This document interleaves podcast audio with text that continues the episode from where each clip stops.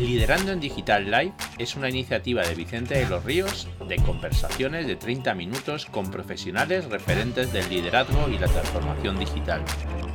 Además de escuchar este podcast en www.liderandoendigital.com puedes seguir estas conversaciones en vídeo en directo a través de su retransmisión en LinkedIn o YouTube. También en esta web puedes suscribirte a la newsletter semanal Liderando en Digital, con un resumen de la actualidad de la transformación digital, el liderazgo, los negocios digitales o la tecnología. Hoy tenemos con nosotros a Julio Linares, presidente de la Comisión Sociedad Digital de COE, consejero de Telefónica en Alemania y patrono de Fundación Telefónica. Hola, buenas tardes. Eh, espero que estéis todos muy bien, que no estéis pasando mucho, mucho calor, porque la verdad es que esto, esto es un poco horroroso, ¿no? El calor que, está haciendo. Y bueno, pues llegamos al número, al Liando en Digital Live número 50, eh, el último de, esta temporada antes de que nos vayamos de vacaciones. Y, bueno, tenemos hoy con nosotros a, a, un invitado especial para celebrar este número 50, Julio Linares. ¿Qué tal, Julio? ¿Cómo estás? Muy bien, Vicente. Muchísimas gracias por haberme invitado a este encuentro 50 tuyo. Oye, no, a mí, yo encantado. Tenía pendiente de invitarte de hace tiempo y, digo, mira, y el otro día lo pensaba, digo, qué mejor manera de, hacer el número 50 con, Julio para hablar de, un tema desde tu experiencia y además de tu posición actual en, COE para hablar de la España digital, ¿no? Que esto, bueno, pues también eh, ha sido algo en lo que hemos trabajado mucho de los que están aquí en directo también escuchándonos hoy, ¿no? Pues oye, muchísimas gracias por hacernos este, este espacio y, bueno, pues poder charlar un rato sobre, sobre temas de, bueno, pues cómo se ha construido todo, toda la España digital, que tú yo creo que has sido uno de los protagonistas que has hecho esto y, bueno, escucharte a ti hablar de esto, pues también es un, privilegio para todos los que estamos aquí, que, ya verás que aparecerá por ahí gente en, comentarios que, seguramente eh, pues recuerdas han estado a lo largo de tu carrera profesional.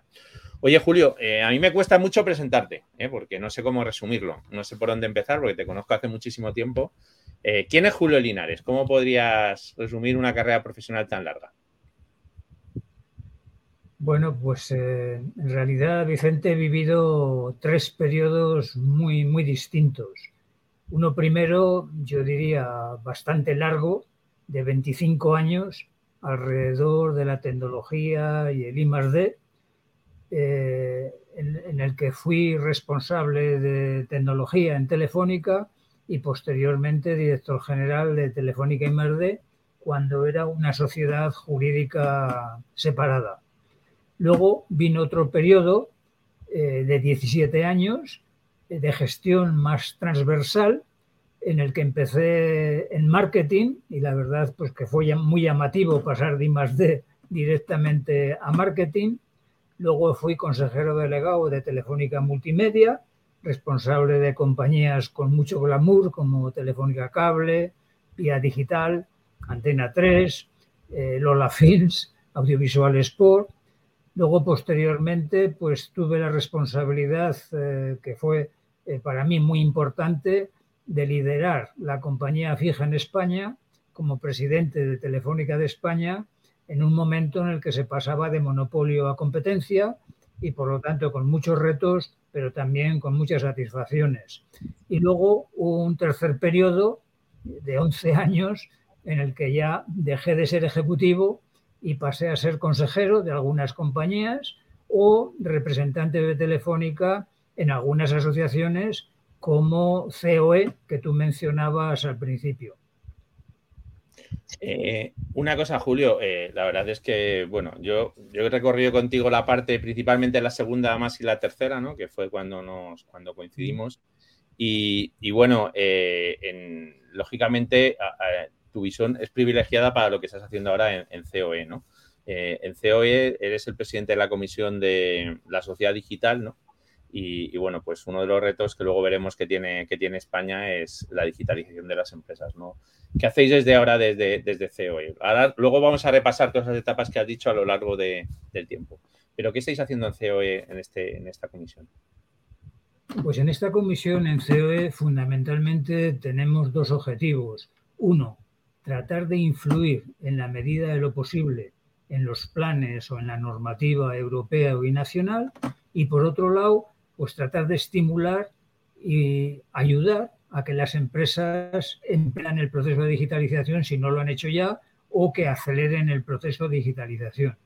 Y para ello, pues normalmente trabajamos con grupos de trabajo que se focalizan en los temas que en cada momento parecen más importantes o más trascendentes.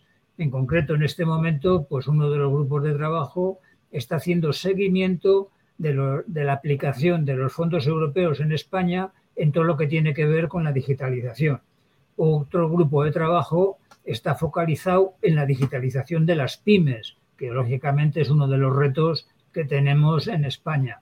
Otro grupo de trabajo está muy focalizado en la ciberseguridad, pues que cada día es un tema más importante y más relevante pues para todas las empresas.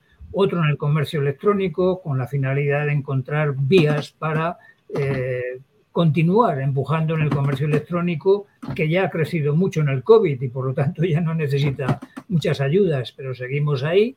Y el último grupo, que es el, último que hemos creado, pues es precisamente alrededor de los datos de la economía de los datos y la importancia que tienen los datos como nuevo fase de productividad.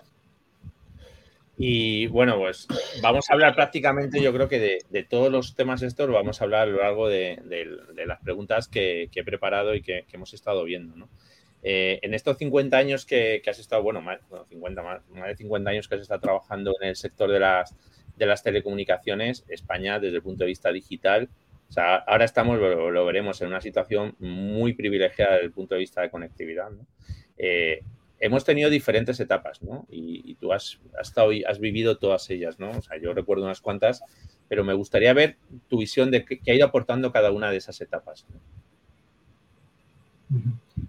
Bueno, efectivamente, yo creo que cada uno hemos tenido una experiencia diferente, hemos vivido etapas diferentes, pues probablemente yo, mi propia historia y por lo que he vivido, destacaría como lo más significativas, quizá la primera de ellas, el desarrollo de una red de datos de pública en un momento en el que eh, solo había redes privadas en la mayoría de los países. Y cuando Telefónica decide arrancar con la red Cyberpack y decide desarrollar el equipamiento necesario y termina desarrollando un producto como el Tesis, probablemente de las innovaciones más llamativas que nunca en el entorno de Telefónica, que es tesis hay que recordar que hoy son routers de hoy, que, porque exactamente utilizan la misma técnica. Pues yo creo que fue, ese fue un hito verdaderamente significativo y en el que fuimos líderes mundiales. Otro que yo destacaría es cuando hicimos algo parecido, en el terreno de la voz durante muchos años las redes utilizaban centralitas y para acceder a una empresa eh, de forma telefónica pasaba siempre por operadoras y a la operadora le decías con quién querías comunicarte. Claro, no era lo más eficiente ni lo más barato. Sacar un mecanismo para que no fuese necesario pasar por operadoras y poder hacerlo automáticamente. Y así surgió Ibercon, que fue una red privada virtual para voz, de forma muy similar a la que habíamos hecho previamente en datos. Creo que fue muy significativo que Telefónica iniciase la digitalización total de, la red a principios de los años 80 y que se decidiese saltarnos los sistemas de conmutación semielectrónicos para acelerar el proceso de digitalización de toda la red. Y yo creo que de ahí, pues también dimos un impulso anticipándonos a otros países. Habría que destacar también todo lo que se ha desarrollado en móviles desde que empezó el GSM, luego el UMTS, luego el LTE, que siempre Telefónica ha sido pionera en tener unas coberturas muy amplias con todo tipo de generaciones de móviles. Y por último, por no ser exageradamente largo, pues destacaría el despliegue del ADSL en un momento en el que no había seguridad de que el ADSL llegase a funcionar y anticipándonos a muchos otros operadores, pues lanzamos eh, un proyecto eh, que tuvo muchísima importancia para nosotros para poder recuperar crecimiento en el momento que estábamos eh, pasando de monopolio a competencia y, y, fue muy transformador porque cambió una compañía de voz a una compañía de banda ancha y a partir de la DSL ya fue muy natural el evolucionar hacia la fibra óptica. Ese, ese, ese cambio, ¿no? El del, Mi Telefónica, ¿no? Creo que era el proyecto, ¿no? Eh, a mí de los que personalmente más, me ha marcado y, y, además lo pongo como ejemplo muchas veces eh, cuando hablo del proceso de transformación, ¿no? Eh, porque no fue solamente el mío de ASL, o sea, tuvo una serie de características muy importantes, ¿no? En la parte de personas, cosas como que hoy vemos, o sea, 2001 teletrabajo en Telefónica de España, ¿no? O sea, lo que ahora vemos que parece que la pandemia, pero 2001, ¿no? Todo lo que se hizo en desarrollo de personas, en gestión de personas, ¿no? Tema excelencia operativa, experiencia de cliente, ¿no? Que, la verdad es que fue muy, muy importante, ¿no? Eh, luego hablaremos un poco de la fibra óptica, ¿no? Y, de los móviles, porque, porque yo creo que también han sido dos cambios fundamentales, ¿no? Pero hay, una, hay un tema importante, ¿no? Y, yo, yo, también, bueno, tuve la suerte de vivir, claro, yo, yo viví eh, muchas historias a, través de gente que había trabajado en tus equipos, ¿no? Gente mayor que yo y, que me contaban muchas historias de lo que había pasado en, Telefónica desde el punto de vista de, clientes corporativos, ¿no? La banca posiblemente fue uno de los sectores que más se benefició de esto. O sea, España, la situación que tiene en bancarización, en datáfonos, en cajeros automáticos, no, no somos conscientes de lo que supone, ¿no? Efectivamente, en primer lugar, claro, Telefónica empieza a competir en el mercado de grandes clientes, porque la mayoría de servicios que se ofrecían a los clientes estaban en competencia. Y en esa competencia, en ese mercado de grandes clientes, la verdad es que Telefónica eh, tenía una conexión enorme con los grandes clientes y de verdad esto que decimos muchas veces en transparencias y en teoría de tener el cliente en el centro, en aquella época el gran cliente estaba de verdad en el centro de Telefónica. Y dentro de los grandes clientes, probablemente los más significativos eran los clientes de tipo financiero, la banca. Y con ellos teníamos una relación muy estrecha. Ellos tenían unas necesidades, nos las comunicaban y tratábamos de dar respuesta a esas necesidades. Y fruto de esta colaboración tan estrecha con la banca es como surgió la red Cyberpack que comentaba antes y cómo inventamos el datáfono, porque el datáfono fue un invento español fruto de la colaboración de Telefónica con la banca. Y gracias a ese invento español, la tarjeta de crédito se desarrolló en España mucho más temprano y mucho más deprisa que en otros países. Bueno, tenemos aquí, oye, está aquí mucha gente conocida, ¿eh? Aquí hay muchos mensajes, que te están poniendo aquí muchos mensajes, ¿eh? De mucha gente Luego los pondré, luego los pondré, pero vamos. Pues mira, te voy a poner el primero, el primero, desde México, nos escribe Carlos Morales, o sea, que, ha tenido que ver Carlos. cosas. O sea, hola Carlos, y, bueno, luego te iré pasando algunos mensajes aquí muy cariñosos que hay. Eh, Julio, eh, mm, lógicamente, bueno, pues ese despliegue, eh, estamos viendo, estamos hablando mucho del fijo y de repente, en los años 90 surge, surge el móvil y para mí, yo creo que posiblemente eh, el smartphone es lo que ha cambiado todo, ¿no? Eh, el smartphone ha sido el gran dinamizador, el gran catalizador, que luego, bueno, tenía que tener comunicaciones, ¿no? Pero el smartphone ha sido realmente la, aparición en 2007 del iPhone, eh, que, realmente desde el punto de vista de, podemos decir tecnológicamente, no es un cambio tan grande, es más quizás de, de, marketing, no digo de marketingiano, sino más de marketing en el concepto de las cuatro Ps, ¿no? ¿Qué supuso, que, cómo viviste tú el tema este del smartphone, ¿no? Del iPhone, porque la verdad, yo creo que en esa época tú ya eras el consejero del grupo, ya, habías dejado España, lo dejaste en 2003, me parece que fue. ¿Y, qué, supuso para ti el smartphone? Pues mira, yo el smartphone lo descubrí en una reunión en la que Steve Jobs nos invita a su compañía para pedirnos que distribuyésemos el smartphone eh, en el Reino Unido. Eh, él estaba interesado en ese momento en muy pocos mercados y uno de los mercados en el que estaba interesado es en el Reino Unido.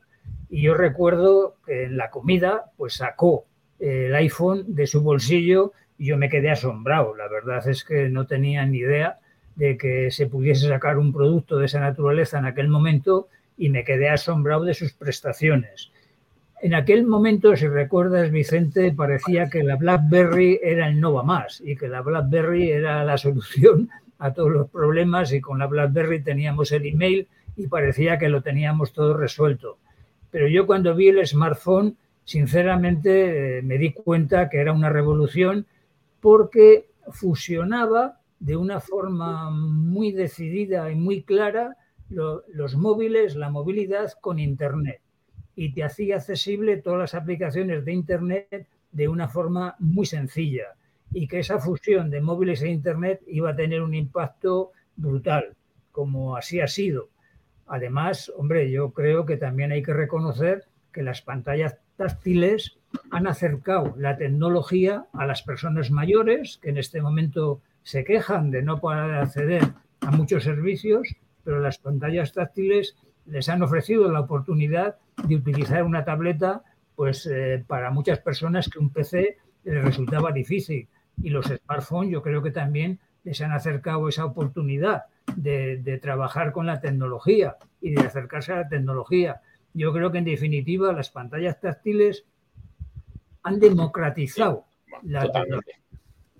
No, y, hay un, hay un vídeo que me gusta mucho. Bueno, yo en, en, en las clases pongo el vídeo de la presentación de Steve Jobs, ¿no? De cuando presenta el iPhone, el de tres cosas en uno. Y luego también pongo el de Steve Ballmer, ¿no? El, CEO de Microsoft, diciendo que no tenía teclado, ¿no? O sea, te das cuenta que, hay gente que dirige las empresas que puede tener visiones muy diferentes y sobre todo erróneas, ¿no? Y otro, otro vídeo respecto a lo que dices de las pantallas táctiles, que, que, a mí me encanta, que es uno de Jaime Altozano, un youtuber, que dice que la pantalla táctil nos ha dado algo muy importante y es la interactividad, ¿no? Que antes veíamos la televisión y no, nadie sabía qué, pensábamos, ¿no? Y ahora quizás la, pantalla táctil ha permitido, ¿no? Que, de alguna manera motivar al que, al que llega. Yo, aquí yo sé cuánta gente está ahora en directo, ¿no? Y, eso me permite, o los mensajes te permite algo que antes era, era imposible, ¿no? Eh, bueno, eh, te quiero hacer una pregunta que, claro, yo cuando estaba preparando esto, ¿no? Claro, Julio, somos ingenieros de diferentes generaciones, ¿no? Pero claro, es que estoy hablando contigo a través de una conexión de un gigabit por segundo simétrico desde mi casa. No sé, para cualquiera que hayamos estudiado hace unos cuantos años telecomunicaciones, esto es, no sé, algo como milagroso, ¿no? Tener fibra en tu casa mucho más que lo que tenían las grandes empresas hace poquitos años, ¿no? A, mí alguna vez incluso me han dado un toque por, por qué quieres tanto que esto al final puede canibalizar el mercado empresarial. ¿Cuál es tu visión de esto? Esto es un milagro, ¿no? Y que lo tenga el 90% de la población, que es que no, es que lo tenga uno en casa y porque trabaja en Telefónica, ¿no? El 90%. Bueno, claro, los que tenemos muchos años y hemos visto pues, que la fibra óptica primero se utilizaba en, en la transmisión de larga distancia, luego se iba utilizando en transmisiones de más corta distancia, Luego recordaría que a mitad de los años 90 tuvimos un plan que se llamó Plan Fotón, que consistía en desplegar fibra óptica a todas las manzanas de las poblaciones superiores a 50.000 habitantes, entonces pensando en el mercado de grandes empresas, y fue un ejemplo de anticiparnos demasiado a las demandas del mercado. Pero ya veíamos que esa fibra óptica que inicialmente se utilizaba en la larga distancia se podía utilizar también en el acceso, aunque inicialmente para el mercado de grandes empresas que lógicamente siempre están dispuestas a pagar más que en el mercado residencial. Y el gran milagro es cuando la fibra óptica pues ha sido asequible para poder en el mercado residencial a unos precios pues, muy razonables, muy asequibles y desde luego ha sido eh, una innovación enorme para reducir los precios, para hacerlo factible en el mercado residencial.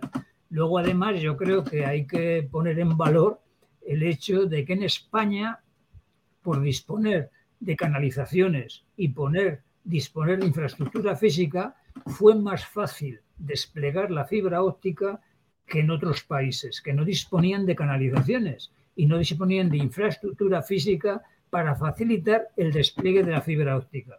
Y precisamente por eso en España se ha podido desplegar antes, más rápido y mejor que en otros países la fibra óptica y además a unos precios mucho más razonables, lo cual nos ha puesto pues, en el mapa del país que más fibra óptica tiene en el mundo en comparación con los grandes. es, impresionante, ¿no? Esas habilitadores que muchas veces no los tenemos en cuenta, ¿no? no no nos damos cuenta que hay muchas cosas que, en un despliegue de fibra óptica es que son muchas cosas. Son las canalizaciones, son los callejeros, es la información, es las autorizaciones. Bueno, yo lo viví en la, en la parte este cuando estaba en Valencia, que, madre mía lo que es un despliegue, ¿no? Y, efectivamente eh, la reducción de costes. El otro día me decía un, alumno en Málaga, dice, mira Vicente, yo nunca pensaba que iba a poder tener en mi pueblo un, giga de fibra óptica a 35 euros. Entonces, eh, es que es así, ¿no? Eh, bueno, una de las cosas que, lo que o sea, hemos destacado a España y, a veces no, bueno, yo sé que a algunos esto no les mola mucho, ¿no? Pero tenemos ciertas administraciones muy digitalizadas, ¿no? La agencia tributaria, por ejemplo, que con la que estoy trabajando bastante últimamente, eh, es una de ellas, ¿no? y quizás ahí es uno de los valores como país, ¿no? los servicios digitales de la administración, aunque siempre hay mucho espacio para mejorar, ¿no? pero, pero quizás hemos estado muy por delante, ¿no? ¿Y qué nos puedes contar de este tema, ¿no? Porque también ahí, bueno, pues la relación entre, entre Telefónica, principalmente en España, ha sido bastante importante, ¿no? Pues efectivamente, en todos los rankings, España destaca tanto en conectividad como en servicios de, la administración. Y a pesar de que destaca en la digitalización de la administración, eh, sería necesario diferenciar la digitalización de los ayuntamientos, de la digitalización de las administraciones públicas, de las administraciones autonómicas y de la administración general del Estado. Y no en todos los casos se ha adquirido el mismo nivel de digitalización, pero de media, de media, la digitalización en España destaca con respecto a la de otros países. La agencia tributaria, como tú mencionas, pues es un magnífico ejemplo la verdad es que es increíble la cantidad de datos que tiene nuestro la agencia tributaria, cómo se adelanta a nosotros en cuanto a, hacer las declaraciones. Y claro, la agencia tributaria es que tiene un estímulo enorme para digitalizarse y para modernizarse y para poder de verdad tener un buen servicio porque le va en ello los ingresos, con lo cual ese es un gran estímulo.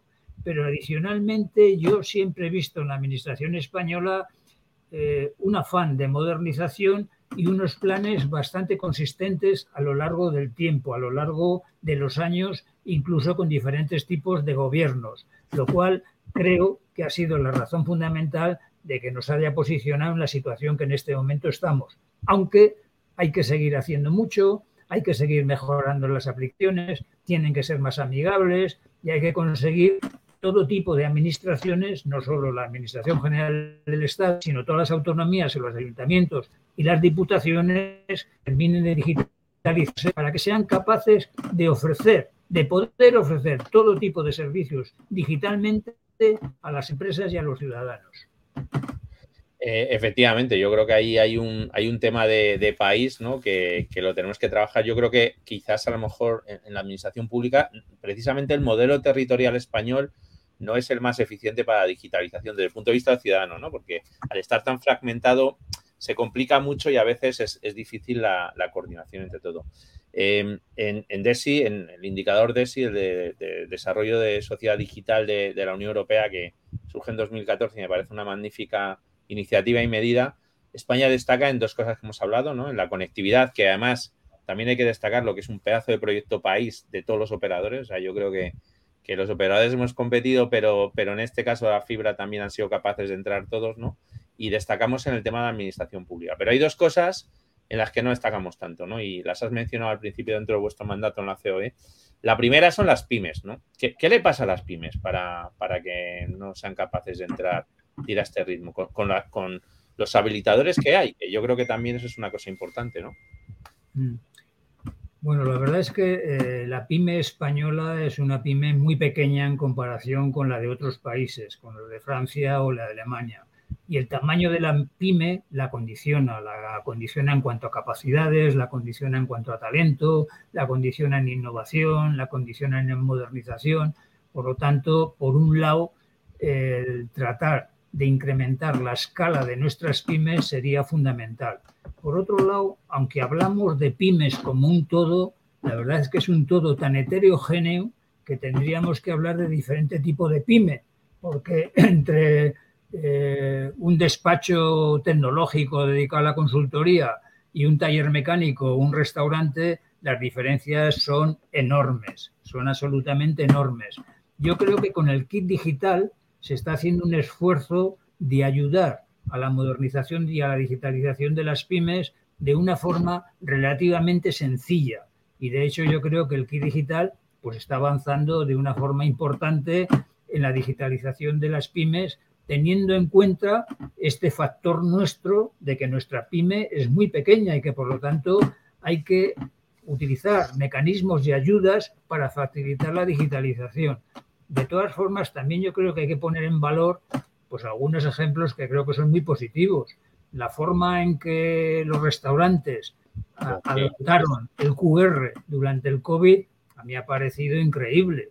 Cuando vas a un restaurante y ves que te toman eh, la petición que haces en una tableta o en un móvil, pues yo creo que también es un buen ejemplo cuando simplemente mandando una fotografía del sofá al tapicero es capaz de mandarte el presupuesto sin desplazarse, me parece un buen ejemplo. Cuando el fontanero es capaz de quedar contigo eh, a través del WhatsApp, me parece un buen ejemplo.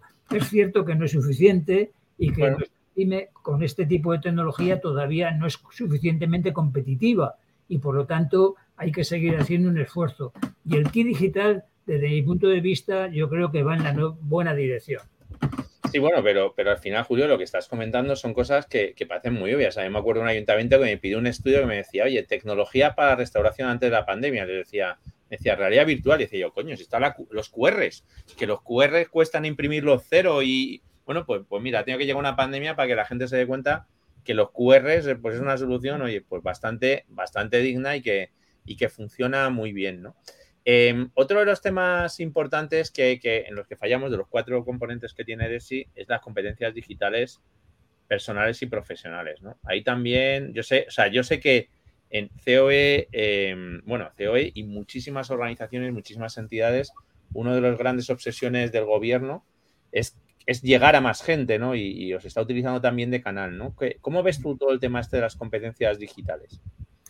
Bueno, la capacitación digital es absolutamente fundamental y además que es una capacitación que no se hace en, un intento, que es una capacitación que hay que hacerla a lo largo de toda la vida. Y por lo tanto yo creo que es muy importante concienciar y sensibilizar que la capacitación digital es absolutamente necesaria para todos y que además la tenemos que hacer a lo largo de toda la vida permanentemente.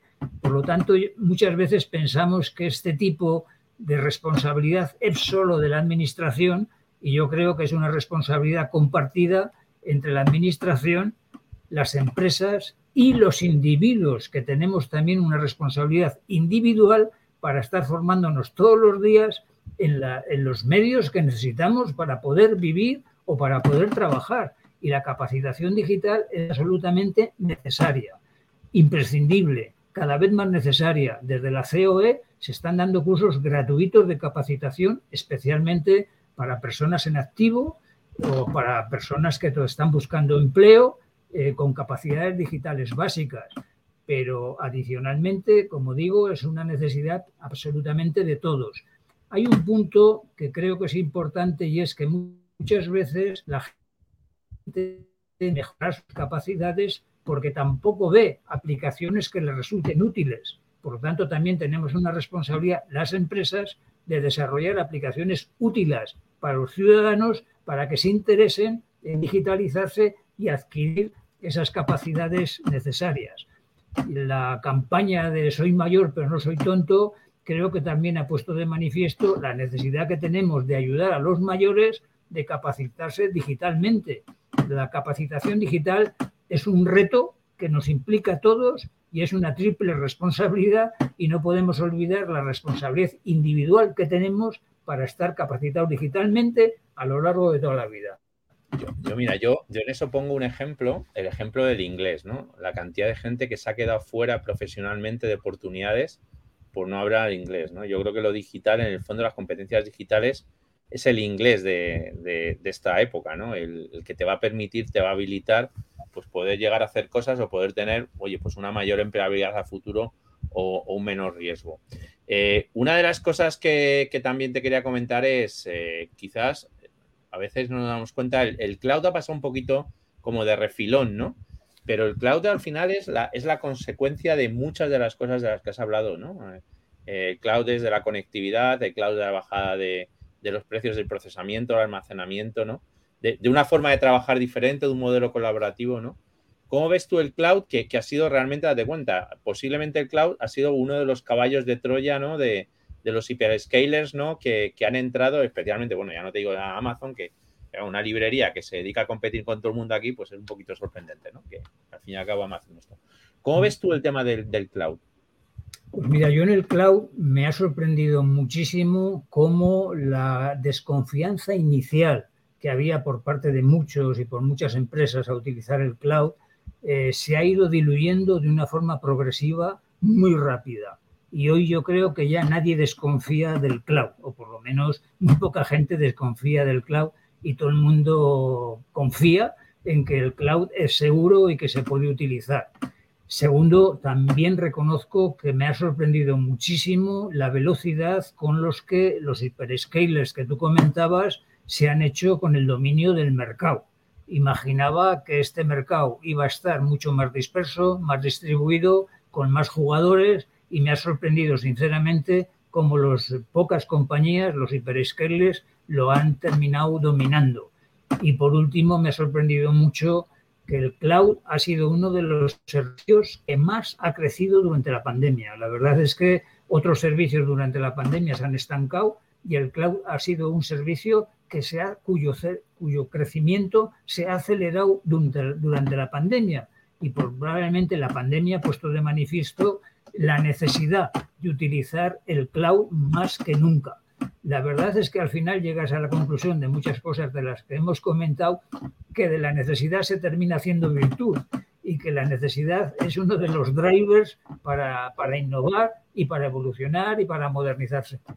Totalmente, por ejemplo, este, este software que, con el que estamos ahora hablando tú y yo está todo en la nube. O sea, yo simplemente hemos entrado tú y yo por un navegador y ya está, ¿no? O sea, y todo está conectado y todo está en la nube, lo cual te demuestra, bueno, pues la, la verdad es que encima el tema del cloud tiene un componente muy, muy interesante geoestratégico, ¿no? Porque es que es todo, o sea, es que son las conectividades, es que son las inversiones, es cómo se compite, es que son los procesadores, o sea, es que eh, el caso de Nvidia, ¿no? Nvidia ahora, con el tema de los procesadores, las tarjetas para inteligencia artificial, es que se ha multiplicado por cuatro su valor en, lo que va de año, ¿no? O sea, es impresionante eh, esto que, parece como que es un poquito complemento y, para nada es, complemento, ¿no? Una, otra pregunta que te quería hacer la inteligencia, o sea, lógicamente el tema de inteligencia artificial, ¿no? La inteligencia artificial, para mí, me, está sonando mucho, mucho, mucho a lo que fue el smartphone, ¿no? Quizás la experiencia de cliente está siendo tan sencilla la adopción de algunas, de algunas herramientas por el cliente, ¿no? Que, posiblemente es, es, lo que más, veo más parecido, ¿no? ¿Cómo ves tú la inteligencia artificial y los retos? Eh? Que tiene muchísimos retos y que tampoco vamos aquí a, trivializar el tema. ¿Cómo lo ves? Bueno, vamos a ver, la verdad es que de inteligencia artificial pues llevamos hablando más de 50 años, o sea, era en los años 50 cuando se empieza a hablar de inteligencia artificial y a lo largo de estos 50 años la inteligencia artificial ha evolucionado muchísimo. Lo que pasa que muchas veces pues no éramos conscientes de que utilizábamos una aplicación debajo de la cual estaba la inteligencia artificial, en los asistentes, en la conversión de texto a voz, en los traductores, en el reconocimiento de voz, en, los análisis de datos, eh, en muchas de las actividades que utilizábamos habitualmente, pues no éramos conscientes de que por detrás estaba la inteligencia artificial. Eh, no cabe ninguna duda de que la inteligencia artificial generativa pues ha significado un cambio y de repente eh, la mayoría de las personas se han dado cuenta de que la inteligencia artificial está ahí con un potencial enorme, pero también con unos retos que asustan. Y por lo tanto, en este momento, pues eh, hay un gran debate de qué se debe hacer con la inteligencia artificial. no cabe ninguna duda que siempre que ha surgido una nueva tecnología, pues siempre se ponen en la balanza eh, las ventajas y los inconvenientes, porque toda nueva tecnología se puede utilizar para hacer el bien o para hacer el mal. Y lo importante, y lo importante es, es que el balance sea positivo.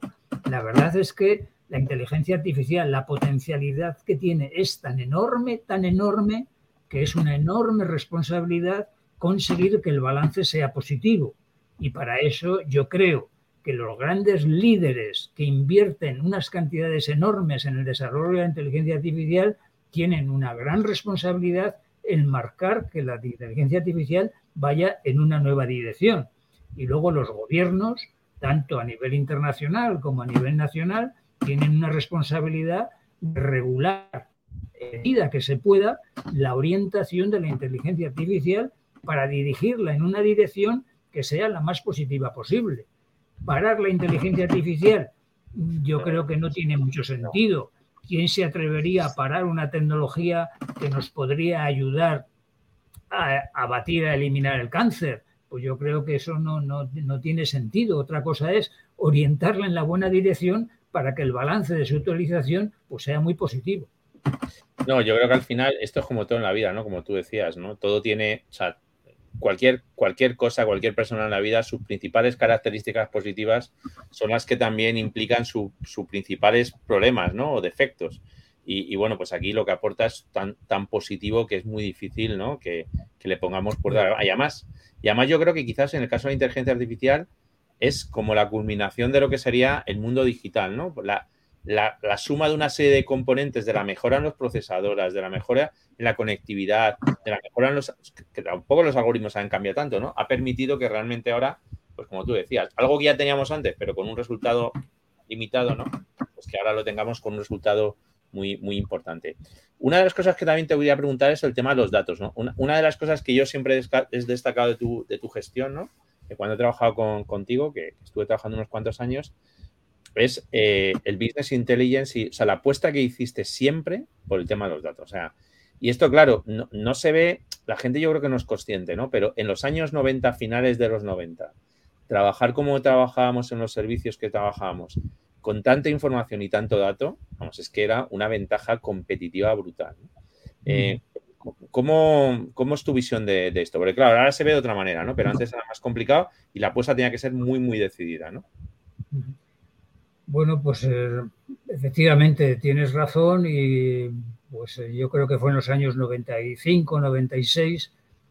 Eh, en marketing nos dábamos cuenta de que pronto íbamos a tener que competir en el mercado de consumo también, que en el caso de los grandes clientes desconocíamos, les mirábamos a los ojos, sabíamos lo que queríamos, lo que querían, éramos capaces de interpretar sus peticiones, pero en el que el mercado de consumo teníamos muy poca información. Y era muy importante mejorar la información sobre la enorme masa de clientes de consumo. Y para eso era imprescindible disponer de medios, disponer de alguna herramienta y entonces pues compramos el primer data warehouse que entonces no lo llamábamos Big Data y lo llamábamos Business Intelligence, pero que era lo mismo. Obviamente hoy la dimensión, las capacidades, la potencia, pues son muchísimo más superiores de las que teníamos en los años 95 o 96. Pero era la necesidad, de nuevo, la necesidad de conocer a los clientes de consumo, a los clientes residenciales, lo que nos llevó a tomar esa decisión, que, hombre, fue una decisión que no fue sencilla, porque era una inversión importante y no era sencillo de entender lo que se estaba proponiendo, pero a pesar de todo se aprobó y adquirimos el primer Data Warehouse.